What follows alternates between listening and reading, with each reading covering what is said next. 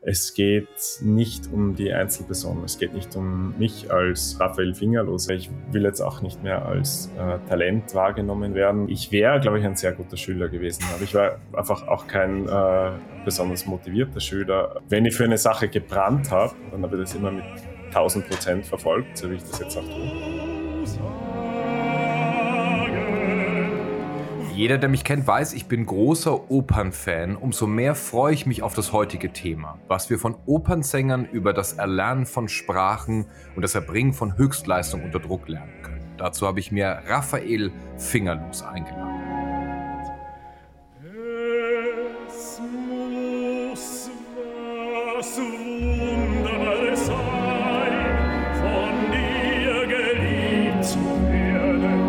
Raphael ist hochdekorierter Bariton, singt beispielsweise an der Wiener Staatsoper, der Semperoper in Dresden oder bei den Salzburger Festspielen.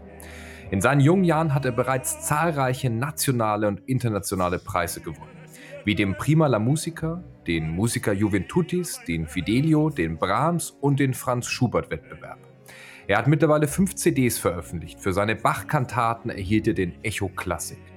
Durch sein Bühnenrepertoire singt er in den Sprachen Deutsch, Englisch, Tschechisch, Russisch, Italienisch, Spanisch und Französisch. Was seinen Beruf mit dem Landeanflug von Piloten, dreistündigem Nichtstun und konstanter Lockerheit zu tun hat, erzählt er uns heute bei Legal geklaut. Ich freue mich sehr, dass du da bist. Moin, Raphael. Freude ist ganz meinerseits. Freue mich sehr. Hallo. Hi. Raphael, viele Leute können sich überhaupt nicht vorstellen, wie ähm, dein Alltag so aussieht. Ich kann mir vorstellen, dass dein Alltag sehr entbehrungsreich auch in vieler Hinsicht ist. Kannst du uns mal durchführen, wie so ein typischer Tag in deinem Leben aussieht?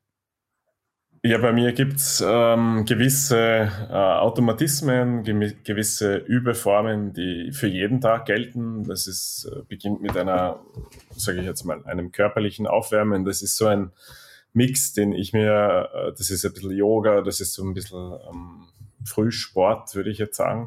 Mhm. Wir haben jeden Tag eine Situation, wie man geschlafen hat, wie es einem geht, äh, wie einfach der ja. generelle körperliche Zustand ist.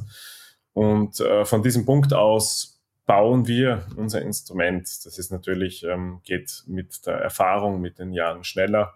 Mhm. Aber sage ich mal, der Prozess ist immer, dass man den Körper aufweckt. Ähm, und das ist bei mir dann so, dass ich das äh, gleich einmal nach dem Aufstehen mache.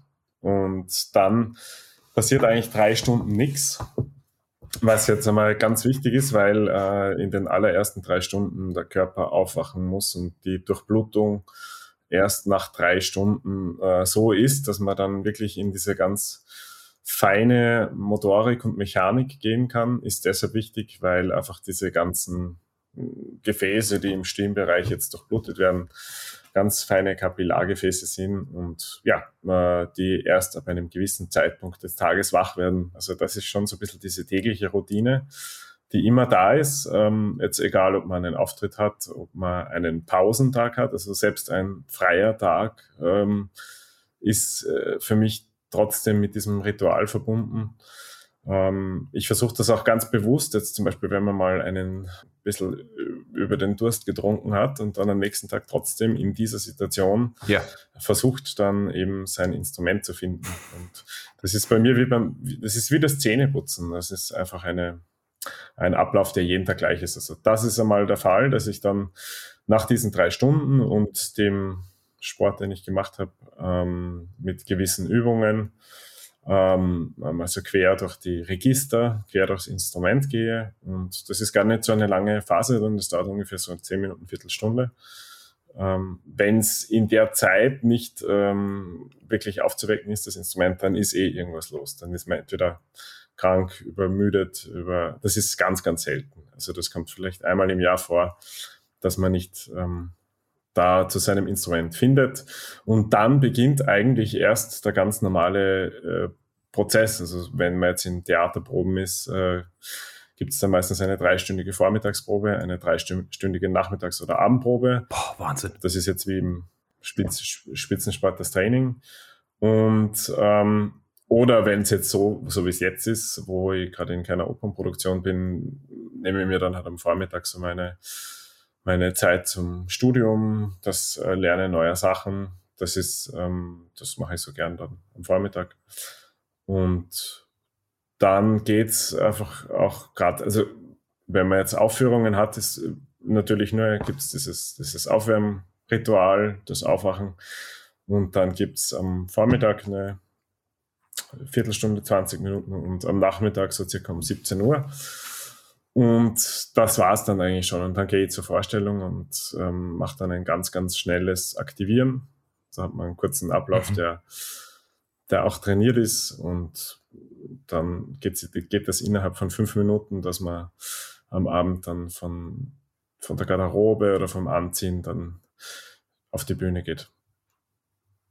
Jetzt hast du geschildert, dass das ganz viel Routine ist, um warm zu werden, um äh, die Stimme an gewisses, äh, auf ein gewisses Niveau zu bekommen jeden Tag. Gibt es denn genauso Routinen für dich dann auch nach so einem langen Tag dann auch wieder runterzukommen? Also muss man auch die Stimme quasi wieder ähm, hinten raus, sag ich mal, entschleunigen, runterbekommen, damit man sie nicht überlastet, bewusst entspannen? Definitiv. Also das ist jetzt was, was ich gar nicht äh, in diesen Prozess äh, eingebaut habe, weil es für mich einfach so dazugehört. Für mich ist das ein ganz wesentlicher Punkt, dass man nach der Probe ähm, oder eben nach so einem Tag, wie gesagt, es gibt auch einen zweiten Termin am Nachmittag, wo man dann sich wieder also jetzt um seine Stimme kümmert und dass, ähm, dass man dann äh, wir, diese Mechanismen auch versucht, nach einer anstrengenden Probe, nach einer Vorstellung auch mhm. äh, wieder dorthin zu bringen. Das gehört für mich dazu. Und was auch für mich dazu gehört, auch ganz äh, bewusst eigentlich ist, dass ich mich jeden Abend, bevor ich schlafen gehe, ähm, einfach einmal flach auf den Boden lege okay. und ähm, ganz sensibel reinspüre, was ist in meinem Körper los, was, wo gibt es vielleicht, sage ich mal, Disbalancen und also das ist, ist dann so ein natürlich sehr, sehr eigener Weg, aber wo man dann einfach sehr, also man muss sagen, also wenn man in dem Beruf ist und wenn man auf der Opernbühne steht, man hat ein unglaubliches, äh, einen unglaublichen Zugang zu seinem Körper. Den muss man haben.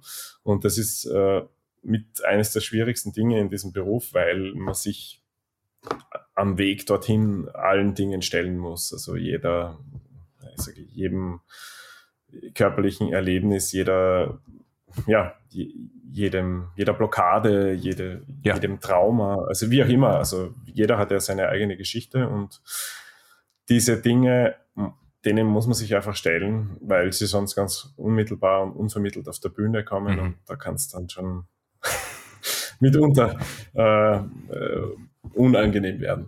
Und ich würde gerne diese, äh, ich würde fast schon sagen, Achtsamkeitsübung ein bisschen besser verstehen. Das heißt, du liegst dann da äh, mit Musik, ohne Musik, atmest einfach und spürst nicht rein oder wie darf man sich das vorstellen?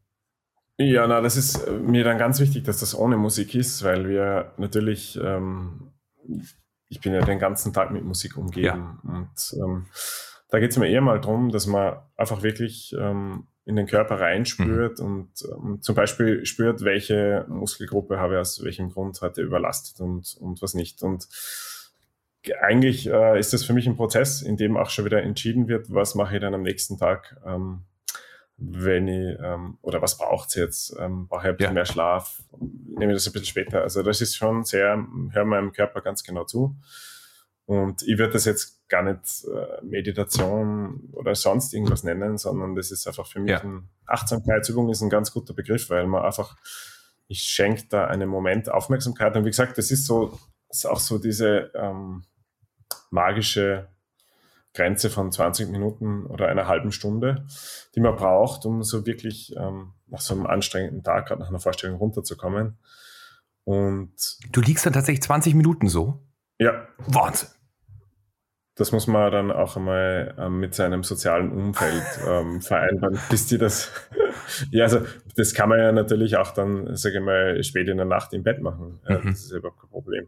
Ermöglicht mir aber dann eigentlich auch wieder oft ein sehr, sehr hohes Pensum zu fahren. Ähm, ja. Und auch eine sehr schnelle Regeneration. Und das ist eigentlich für mich der, der Punkt. Ähm, ich mache diese Dinge hauptsächlich deshalb, um neben dem Beruf noch ein Leben zu haben. Das mhm. klingt jetzt äh, ganz absurd, wenn man natürlich sagt, man hat so gewisse Tagesroutinen, aber ich vergleiche das echt gern mit, mit so Sachen wie Zähneputzen oder so. Das macht man auch. Ja. Ähm, und hat deshalb doch, doch noch ein Leben. Und das war für mich auf einem wirklich, wirklich wichtigen, total professionellen äh, Weg zu haben, aber eben auch die Möglichkeit zu haben, wie ich vorher gesagt habe, mal ähm, mich jetzt nicht Opernsänger-konform zu verhalten, mal rauszugehen, mal wirklich dann auch viel zu reden am Abend, ähm, zu trinken, mhm. zu essen und trotzdem aber am nächsten Tag in der Lage zu sein, die Leistung zu bringen.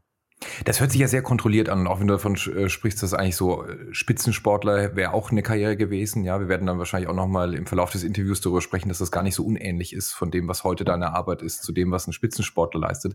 Aber gibt es denn auch Tage, wo trotz dessen, dass das wie Zähneputzen für dich ist, wo du sagst, ich habe keinen Bock und du musst dich wirklich motivieren oder sagst du, das gibt's gar nicht, weil das alles so routiniert ist? Die gibt es definitiv. Ja. Ähm, der war jetzt zum Beispiel vor, vor zwei Tagen, ähm, wenn man da am Vortag im Studio war und mhm. einfach dann in der Früh aufwacht und denkt, ich bin einfach echt, echt, echt müde und, und überhaupt keine Lust. Aber da wägt man dann natürlich ab. Also entweder man geht in diesen Prozess und die Re Regeneration geht einfach umso schneller, mhm. oder man sagt einfach, es ist jetzt egal und ich habe fünf Tage mal nichts und ähm, bin natürlich ein, glaube ich, sehr professioneller Typ und, und aber ja doch auch faul, wenn es sein muss. Also, Der Eindruck ist jetzt noch gar nicht rübergekommen, Raphael, ja. nein, nein, nein, aber, aber, aber das gibt mir auch erst die Möglichkeit, dass ich mit wirklich gutem Gewissen dann faul sein kann. Und das ist für mich so, ein, so ein, auch eine Lehre, die ich aus den letzten Jahren gezogen habe, weil sonst war es bei mir eher immer so ein Extrem. Also bevor ich mir wirklich so ein System mhm. zurechtgelegt habe, war es halt so, dass ich ähm, unfassbare Arbeitsphasen hatte und dann mhm. ein komplettes, ähm, ich würde jetzt nicht sagen, dann hat nichts gemacht habe und dann immer wieder aufbauen musste. Und seit ich das irgendwie, ja. sage ich mal, für mich ähm, professionalisiert habe, ist es auch ähm, viel freier geworden und eigentlich viel weniger zwänglerisch, obwohl das jetzt, ähm, äh, wenn man das jetzt, äh, unser Gespräch bis dahin gehört hat, vielleicht ein, wie ein Widerspruch erscheinen mag, aber es gibt mir einfach äh, viel mehr Freiheit das ist immer auch eine Frage, auf welchem Niveau man agieren möchte. Aber wenn man natürlich dann einmal ein gewisses Niveau erreicht hat und vor allem konstant auf diesem Niveau bleiben möchte, dann mhm. braucht es da einen Zugang. So eine Karriere ist halt mehr ein Marathon als ein Sprint. Ne? Und da muss man sich Techniken überlegen, dass das auch äh, einer ist, den man da gut durchstehen kann. Ja, also ich denke, es ist für viele auch ein Sprint und für viele ist das vollkommen legitim, wenn sie mal jetzt äh, ganz raufkommen und dann nach ein paar Jahren weg sind. Und für mich ist mhm. eher ähm, vielleicht auch äh, war das der Weg, der mich jetzt bis dahin gebracht hat, wo es einfach relativ schnell, relativ weit rauf ging. Und ich sage, wenn man dann jetzt mit 30 sich die Frage stellt, mal jetzt habe ich an eigentlich einem der wichtigsten Opernhäuser der Welt gesungen und so und äh, dort und dort ja. und dort dann ähm, ist einfach eben der eine Weg, dass man sagt, okay, das ist cool, ähm, bin jetzt sehr stolz auf mich und äh, man lehnt sich zurück oder man schaut dann, dass man sich weiterentwickelt und ich glaube, das ist ähm, passiert. Ich würde vorschlagen, wir lassen die Zuhörer einfach mal teilhaben an deiner Arbeit und hören einfach mal ähm, in eines deiner Werke rein.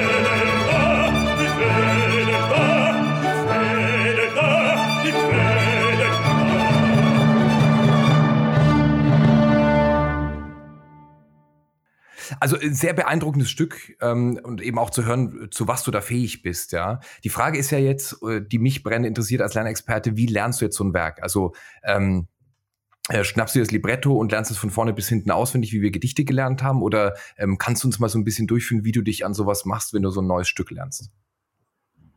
Ja, das hat sich eigentlich auch sehr stark verändert im, in, im, auf, dem, also auf diesem Weg, den ich jetzt einschlagen durfte.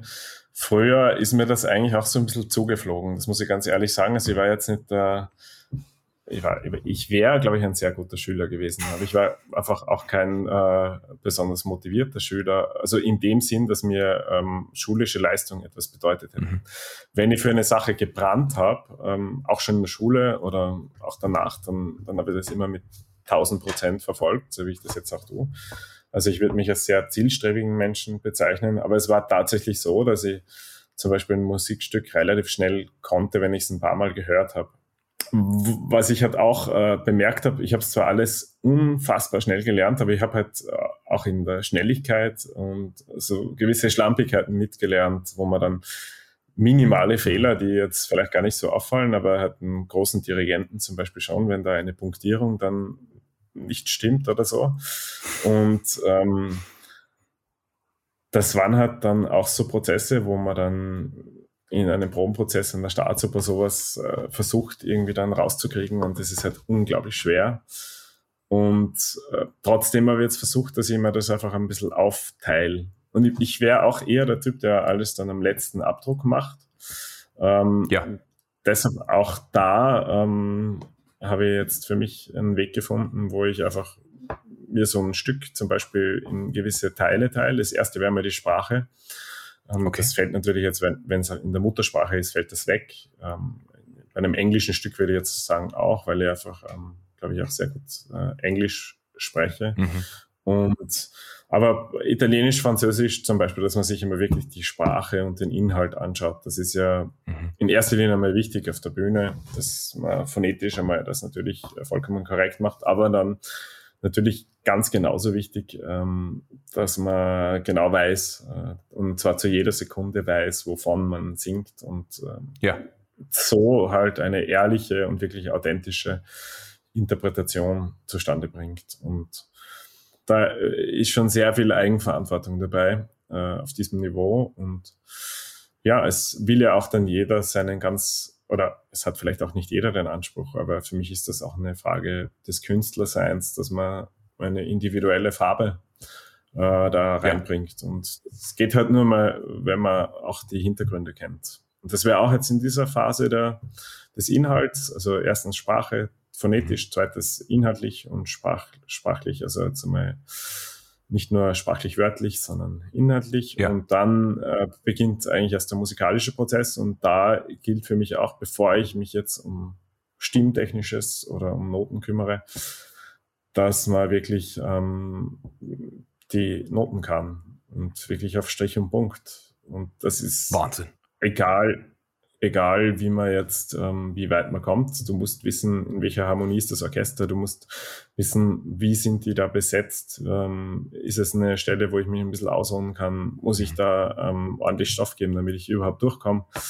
Also je besser man die Partitur kennt, desto desto eher wird man da überleben. Also das ist dann der nächste Punkt, das ist wirklich dieses musikalische Lernen und mhm. das ist äh, etwas, das natürlich jetzt einmal fürs, für das erste Studium wunderbar daheim funktioniert, weil ich mir diese Gabe eigentlich noch behalten konnte, dass ich da relativ schnell bin. Mhm.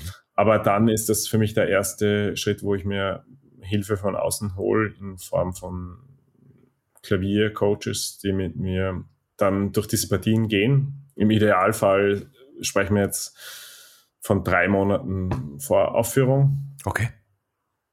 Ähm, das ist natürlich ein, ein sehr, sehr, es ist mir auch schon passiert, dass ich sowas in neun Tagen lernen musste. Oh, was? Müssen diese, müssen diese Prozesse, das war, glaube ich, der Rekord, so eine große Opernpartie in neun Tagen.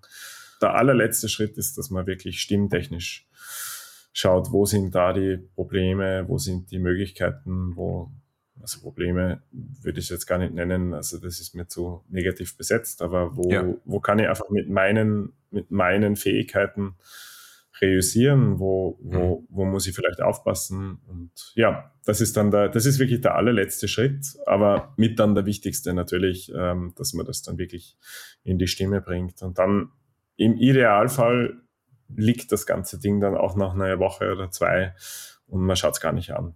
Und ja, das wäre jetzt einmal der ideale Einstudierungsprozess und natürlich je nach Notsituation oder wie auch immer, oder muss man halt dann die eine oder andere Woche streichen und dann geht es auch sehr, sehr schnell. Aber wenn man jetzt zum Beispiel davon ausgeht, für, ein, für Salzburger Festspiele, für wirklich für die größten und wichtigsten Festivals der Welt oder Opernhäuser, würde ich das in jedem Fall so vorbereiten.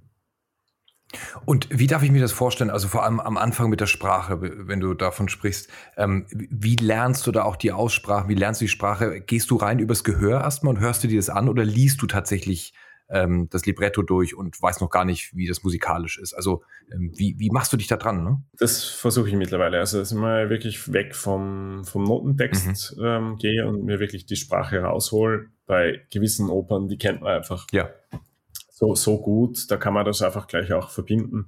Aber trotzdem gehe dann einfach mal nur hin und, und nehme die Sprache raus mhm. und schaue das einmal einfach ganz so durch.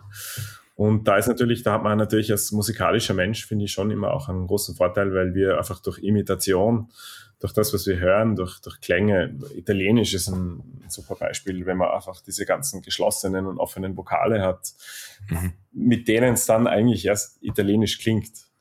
Und das, das geht einfach sehr, sehr viel über Imitation. Und dann kommt natürlich auch dazu, dass, dass man durch die Musik und ähm, durch auch, ähm, sage ich jetzt einmal, die, eine Gesangstechnik, die ja auch sehr, sehr eng mit der italienischen Sprache seit äh, einfach auch historisch bedingt ja. verknüpft ist, dann auch eine große Wirkung erzielen kann, was, was die Sprache betrifft. Und es ist ja dann auch in dem letzten Prozess, den ich beschrieben habe, also diese vierte Stufe, wo man dann mhm. stimmlich arbeitet, gibt es ja natürlich gewisse Adaptionen, weil natürlich versuchen wir alles äh, komme parallel zu machen und, und, und äh, nur gewisse Dinge in gewissen Lagen kann man dann einfach nicht mehr ähm, genauso machen, wie man sie sprechen würde. Es ist einfach, da beginnt dann eben die Kunst, ja. Und Singen ist mhm. natürlich ein Prozess, den wir so natürlich wie möglich halten, aber ähm, es ist jetzt von der Grundvorstellung her mal äh, die Natürlichkeit in Frage gestellt, wenn man sich bedenkt, dass da ein Mensch steht in einem Haus für zwei, zweieinhalbtausend Leute und über ein Orchester singt von 100 Mann unverstärkt. Also da muss schon, ähm, da ist auch relativ viel Kunstvolles im besten Sinn jetzt äh, gemeint und formuliert dabei. Wenn ich mir das jetzt vorstelle, ja, also zweieinhalbtausend Leute und dann auch noch wieder Staatsoper, ja, also der Druck, der da auf einen lastet, wie gehst du denn mit so einem Lampenfieber um? Also wie, wie wirst du dem Herr, wenn alles in deinem Körper versucht, eigentlich dagegen zu kämpfen, dass du das tust, was du da eigentlich gerade tun sollst? Ja, das ist ein Prozess, ähm, der natürlich ähm, sich auch ständig verändert, weil, weil er halt auch gewissen körperlichen Faktoren unterliegt. Also es ist grundsätzlich so, wenn ich mich wohlfühle und wenn ich weiß, zum Beispiel, bin aufgestanden, in der Früh hat schon funktioniert, um, am Nachmittag beim, bei meinem zweiten äh, Stimmtermin hat es wieder funktioniert, dann gibt es eigentlich wenig Gründe, warum es am Abend nicht funktionieren soll. Mhm. Aber es gibt natürlich Sachen, du bist völlig ausgelaugt, du, du bist erst in der Nacht irgendwo gelandet, dann wurdest du vielleicht vom Manager mit dem Auto abgeholt vom Flughafen, hast drei Stunden geschlafen, musst da raus, gehst vor ein Orchester, das du nicht kennst. Also es gibt einfach immer wieder Faktoren. Mhm auch emotionale Faktoren, was ist gerade im Privatleben, wie, wie geht's dir einfach einmal grundsätzlich. Das sind nicht äh, Stimme und Stimmung äh, sind nicht von ungefähr äh, wortverwandt. Also da gibt es natürlich äh, gewisse Verbindungen, die man halt auch einkalkulieren muss. Es ist immer jedes Mal, wie als würde man in einen, in einen Fluss äh, von einer Brücke springen. Und es ist jedes Mal kommt dieser Adrenalinstoß und der ja. kann einem auch helfen, Dinge zu machen, die man gar nicht so kann. Trotzdem mit dem Adrenalin erreicht man diese Grenzen dann. Und das ist aber natürlich ähm, ein komplett anderes Ding, ob ich jetzt zum Beispiel den Papier von Sevilla singe und äh, die Auftrittsarie des Figaro, wo es einfach um diese Energie und um diese hohen Noten geht. Oder ob man zum Beispiel eine Partie hat, wo du in vollkommener Ruhe eine Phrase singen musst, in einem mhm. leisen Piano. Da, und da wird man natürlich jede, jede, sage ich mal, Unruhe im Atem und Aufregung merken. Und das ist deshalb sehr, sehr situationsbedingt. Und das Beste, was man gegen Lampenfieber tun kann, ist Vorbereitung. Und wenn man in die Situation kommt, dass das, ähm, dass man wirklich eine Angstattacke kriegt, und das ist ja, ja, auch, das ist ja immer nur Angst, die man hat, wenn man auftritt. Mhm. Und wenn es wirklich in so eine Situation kommt, ist das Spannende, das ich erlebt habe. Und das sage jetzt nicht, dass mir das immer gelingt, aber es gibt immer eine Chance. Also man hat immer eine Entscheidung. Und es, es gibt dann nur, ähm, das ist ja was ganz, sage ich mal, urzeitliches, das uns da passiert. Also das ist einfach eine, ein Fluchtinstinkt, der uns äh, jetzt ja. aus dieser Situation retten will. Und ich stelle mir einfach immer vor, ähm, also du wirst quasi von einer Situation angegriffen, die da jetzt draußen ist. Und ähm, es gibt zwei Möglichkeiten. Entweder man läuft oder man greift selber an. Und das ist, das ist, das ist ein ganz ähm, wesentlicher Punkt alles, was dazwischen ist, kostet wahnsinnig viel Energie. Also wenn ich zum Beispiel rausgehe und diese Angst überspielen möchte und sage, ich habe hab überhaupt keine Angst, ich fühle mich so toll und der Körper sagt ganz was anderes und du fürchtest dich zu Tode und überlebst das irgendwie, ja. dann zahlst du den energetischen Preis. Und ähm, ich ähm, war noch nie in der Situation, dass ich wirklich gegangen bin, aber ich war schon in der Situation, dass ich zum Beispiel diese Situationen vermieden habe, dass ich gesagt habe, das ist mir zu hoch, das ist mir zu groß ich mache das nicht. Mhm. Und ähm, was ja sehr weise ist. Das, ne? Ja, na, das ist natürlich aber auch immer mit Entbehrungen verbunden, weil ähm, diese Ehrlichkeit ist jetzt auch nicht gern gut gesehen. Das wird dann gern als irgendwie auch als Feigheit äh, dargestellt oder sonst irgendwas. Also es waren auch schon immer Entscheidungen, die mich ähm, vermeintlich zurückgeworfen haben, mhm. was ein bisschen absurd ist, wenn ich jetzt auf meine Vita blicke, ja. weil ja dann trotzdem wahnsinnig viel Tolles passiert ist. Aber es waren schon, ähm, es war immer bei größten Häusern oder so, oder dass ich gesagt habe, na, diese Partie möchte ich jetzt nicht. Genau wissend, dass natürlich das ein Mega-Boost zu dem Zeitpunkt hätte geben können. Aber diese Frage stellt sich und es ist einfach ganz blöd, wenn sie sich ähm, fünf Sekunden vor dem Auftritt stellt. Und wenn man das vorher erledigen kann, ist das, ist das, ist das, ist das okay. Und wenn sie sich natürlich dann stellt, dann gibt's eh nur, dann gibt's nur Angreifen, dann gibt's raus und dann ähm, habe ich mir das wirklich oft auch schon wie einen Angriff vorgestellt. Und dann muss man alles tun, damit die Angst haben und nicht man selbst. Das heißt, Vorbereitung ist ganz entscheidend. Ja. Und, und, dann eben die Entscheidung zu treffen, Fight or Flight und sich dann für den Kampf zu entscheiden und ganz bewusst sich dann eben auch im Mindset darauf einzustellen. Ja, also ich glaube, ich, ich meine das aber jetzt nur, ähm, das ist wirklich der Notfallplan. Es gilt eigentlich darum, mit Vorbereitung, mit Routine ähm, diese Situation zu vermeiden. Also mhm. das ist, würde ich mal als erstes sagen. Aber wenn sie da ist, ähm, und damit, damit meine ich jetzt nicht diese einfach diese Aufregung, die immer da ist, dieses, sagen wir, positive Adrenalin, das man einfach auch oft mhm. braucht, um die, genau ich war, ich war ja schon in Situationen, ähm, wo ich einfach so müde war vom Probenprozess, dass ich eben draußen gestanden bin und mir bitte werd nervös, bitte ein bisschen Nervosität. Komm, das ist, haben mir eingeredet, so, das ist jetzt ganz schlimm und da, da hört der und der zu. Das ist schlimm. Das ist viel, das ist, das ist viel schlimmer als die umgekehrte Situation, weil du einfach ähm, gewisse körperliche Fähigkeiten nicht erreichen kannst. Verstanden.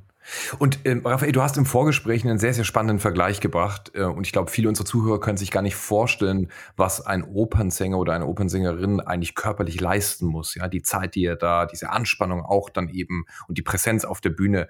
Ähm, mit was kann man das am besten vergleichen?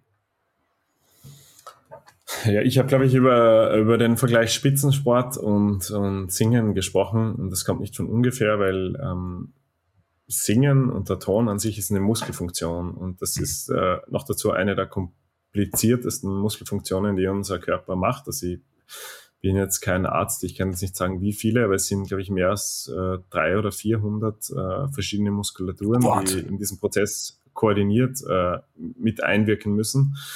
Und ähm, es gibt tausend, und das ist, das ist genau die Problematik an der Sache, es gibt tausend Wege, das zu faken, das zu machen, mhm. das halb zu machen. Und ähm, alle diese Wege führen vielleicht jetzt ähm, zu irgendeinem Ergebnis, ähm, das jetzt vielleicht jetzt der, der Zuhörer gar nicht so merkt, aber sie rächen sich einfach dann körperlich.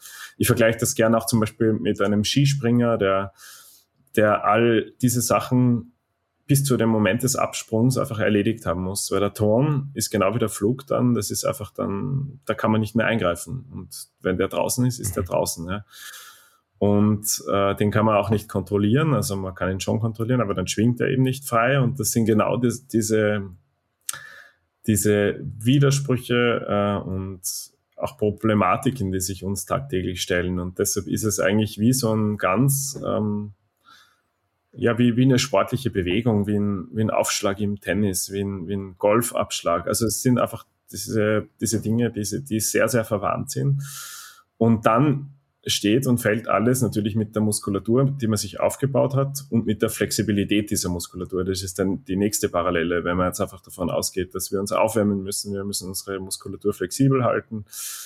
Jeder, jeder kann einmal für, für sich ein Experiment machen. Er kann versuchen, eineinhalb Stunden sehr, sehr laut zu sprechen. Und dann, ähm, äh, dann schauen, was mit der Stimme passiert. Dann gehen wir jetzt noch auf eine richtige Opernlänge, sagen wir reine, reine Sing-Netto-Zeit zwei Stunden oder dann sogar du bist drei Stunden auf der Bühne. Ja. Und dann aber noch wirklich körperliche Betätigung zu machen. Und moderne Regie erfordert einfach auch andere Dinge, wie sie vor 30 Jahren gefordert hat. Also wir müssen mhm. teilweise die ersten Dinge auf der Bühne ähm, vollbringen, während oder nachdem oder bevor wir singen. Also ich kann mich erinnern an zum Beispiel Barbiere, wo die Arie so schwierig ist, dass man schon froh mhm. ist, wenn man sie im Stehen einfach schafft und du musst dann aber herumturnen, irgendwie übers Publikum drüber und musst vielleicht irgendwie ein Kind auf den Schultern tragen und, und lauter so Dinge. Und das sind einfach, oder Kopf über, man es hat alles schon gegeben, am Boden liegend. Ähm, also es gibt die wirklich ärgsten Anforderungen, was bis zu einem gewissen Grad auch legitim ist, dass sich die Gattung entwickelt. Aber sie entwickelt sich halt ähm, oft auch sehr vom Gesang und vom, von dem, was sie eigentlich ausmacht, weg. Und trotzdem müssen wir das dann irgendwie erfüllen. Und das ist jetzt vielleicht an einem kleineren Haus nicht so das Thema, aber an der Wiener Staatsoper gibt es halt auch noch genügend Leute, die einfach diese hohen stimmlichen Ideale der letzten 50 Jahre haben und ähm, dann trotz all dieser Umstände ähm, eine solche Leistung erwarten. Und das ist einfach ein sehr, sehr, sehr, sehr, sehr körperlicher Prozess.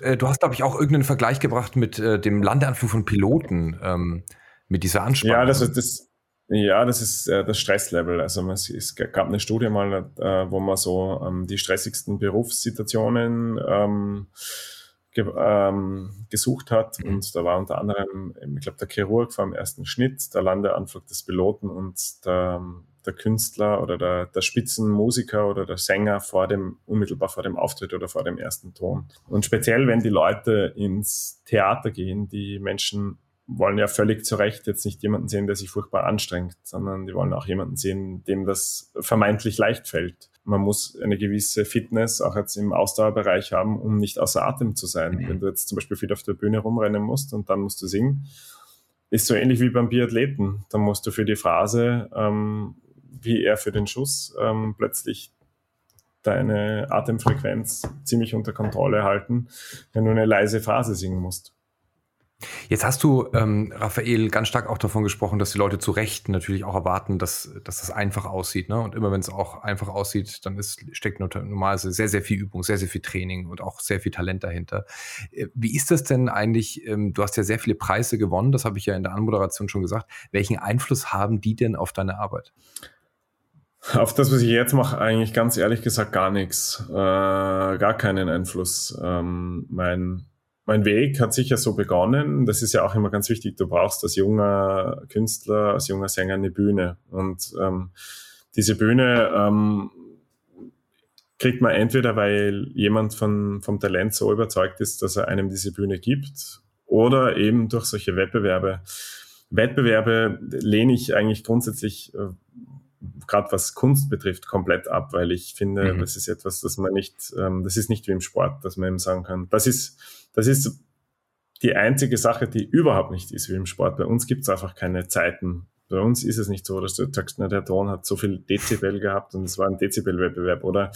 Ähm, sondern es bleibt eben diese ähm, künstlerische Komponente und es ist ganz oft und ganz äh, viel individueller Geschmack dabei und jemand kann den Ton ganz, ganz furchtbar falsch funktionell singen und kann trotzdem ganz viele Leute damit berühren. Das ist, äh, das ist das, das gibt's. Also dann, dann wird man halt aufgrund eines, sage ich jetzt einmal, technischen Singfehlers, äh, wird einem ein ganz individueller Klang attestiert. Und es wird Leute geben, die finden das toll. Mhm.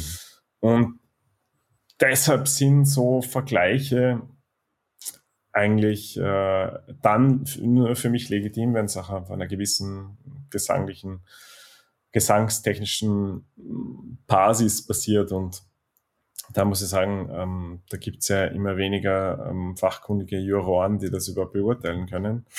ähm, deshalb äh, ist das auch ein bisschen absurd, ähm, dass man täglich oder jährlich so viele Wettbewerbe macht, wo man junge ja. Menschen gegeneinander singen und, und musizieren lässt. Also ich finde das lehne ich stark ab, obwohl es mir, wenn man jetzt ganz ehrlich ist, natürlich schon geholfen hat. Mhm. Aber ich habe dann auch in dieser Phase, als ich dann wahrscheinlich da ziemlich abräumen hätte können, für mich selber gesagt, na, das war's jetzt mit Wettbewerben. Auch aus einem, und jetzt äh, zum aktuellen Zeitpunkt, ich glaube, teilweise gäbe es wahrscheinlich sogar noch Wettbewerbe, wo ich jetzt vom Altersreglement absolut noch mitmachen könnte, irgendwie so Nach Nachwuchsgeschichten. Nur ähm, das kommt für mich gar nicht in Frage, weil ich will jetzt auch nicht mehr als äh, Talent wahrgenommen werden, sondern einfach als, ähm, sage ich mal, etablierter Künstler. Und ja. das ist ein Widerspruch natürlich, wenn man dann ähm, bei Wettbewerben auftritt und sich von den Kollegen und Kolleginnen bewerten lässt. Also ich halte davon sehr, sehr wenig, muss ich sagen. Absolut. Raphael, gibt es denn einen geläufigen Mythos über Opernsänger? Also du machst ja schon sehr viel auf und zeigst, äh, wie das Innenleben aussieht, wie man auch zu gewissen Themen kommt und so weiter. Aber gibt es einen geläufigen Mythos über Opernsänger, ähm, den du endlich mal widerlegen wirst? Ich glaube, ähm, da gibt es sicher einige, ähm, aber ich kann nur von mir selber sprechen. Ich glaube, dass ähm, Opernsänger, ähm, es gibt einen Mythos, dass wir was Stevenhaftes an uns haben. Ähm, das glaube ich äh, kaum. Und wenn es der Fall ist, dann ist es oft ein gewisser Schutz. Dann ähm, will man einfach eine gewisse Sache von sich schützen. Und ähm, so erlebe ich es jetzt bei Kollegen. Ich glaube, ähm, mich würde man da eh nicht äh, in diese Schublade stecken. Man sagt uns relativ wenig Eigenverantwortung zu, mhm. um, dass man halt von einem Dirigenten abhängig ist. Das ist bei mir komplett anders der Fall. Also ich glaube, dass das auch bei mir mittlerweile so ist, dass ich äh, mir ganz genau aussuche, mit wem möchte ich, mit wem kann ich arbeiten und gar nicht so auf den Ort schaue und ja. wo kann ich möglichst viel Individuelles einbringen. Mhm. Ähm, ich möchte sicher nicht ein Befehlsempfänger sein, der auf der Bühne ist und ähm, äh, nur die Ideen anderer umsetzt. Und das war für mich auch sehr, sehr lehrreich an der Wiener Staatsoper im Ensemble zu sein, als Ensemblemitglied und dort ähm, tagtäglich ähm, wahnsinnig viele Dinge zu machen, die einfach einem andere sagen, wie man sie machen muss, ob es jetzt ein Regisseur ist, ein Dirigent, das Opernhaus, das einen Plan mit einem hat. Für mich war wahnsinnig wichtig, auch immer daneben zum Beispiel Liedplatten zu machen und äh, selber, mhm. selber Kunst zu machen und selber zu zeigen, dass man einfach kreativ sein kann. Und ich glaube, diese Eigenverantwortung, die man auch manchmal uns klischeehaft abspricht, es geht nicht um die Einzelperson, es geht nicht um mich als Raphael Fingerlos, es geht ja. aber auch nicht um den Dirigenten und um diesen Namen, sondern es geht darum, äh, sich dem Stück oder der Kunst unterzuordnen. Und das ist ein ganz, ganz wesentlicher Punkt, der leider immer seltener wird. Und dass man diese Fähigkeit, dieses Handwerk dann einer Sache in den oder in den Dienst einer Sache stellt. Und das ist ähm, so entstehen die allerschönsten Dinge. Und eigentlich ist meine Erfahrung, dass man je weiter man nach oben kommen darf, desto mehr Menschen äh, trifft, die ganz eine ähnliche Einstellung haben und die, die einfach auch das nicht mehr nötig haben, dass sie gewisse Dinge aufblasen. Und da sind wir auch dann wieder beim, mhm. beim Klischee der Diva oder des Divo. Divo ist das männliche. Ich, Keine Ahnung, ich habe es gerade, ich habe es gerade erfunden. Ich fand so. fand ich sehr inspiriert.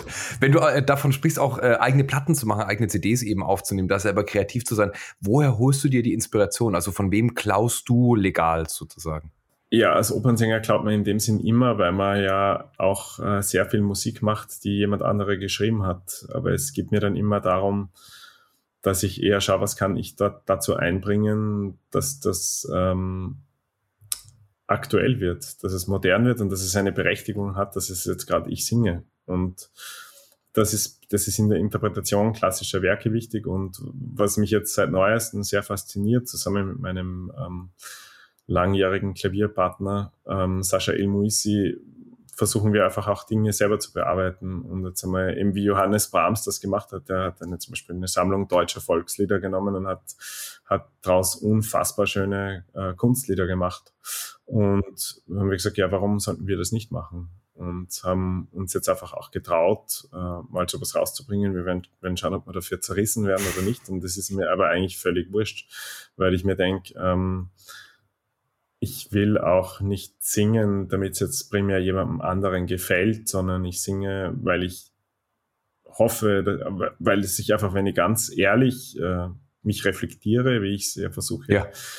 Jeden, jeden Tag zu machen, sich richtig anfühlt und nicht um Applaus zu kriegen oder um Geld zu kriegen, schon gar nicht um Geld zu kriegen oder, sondern das ist, das ist nicht mein, mein Ziel oder mein, mein, mein Wunsch. Ja.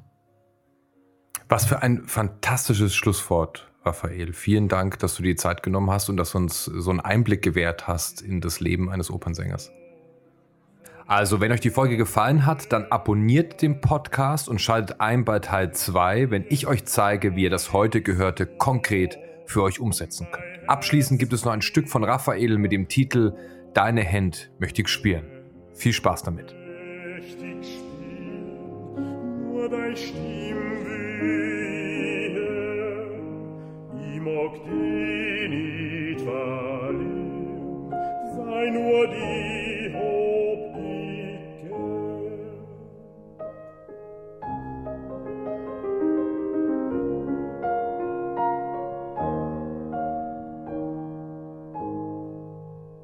Und das wird ma schwach, wo ode o denk an die welt nur mehr la, und beut finster um mi, deine Händ mächtig spielen, nur dein Stimm wie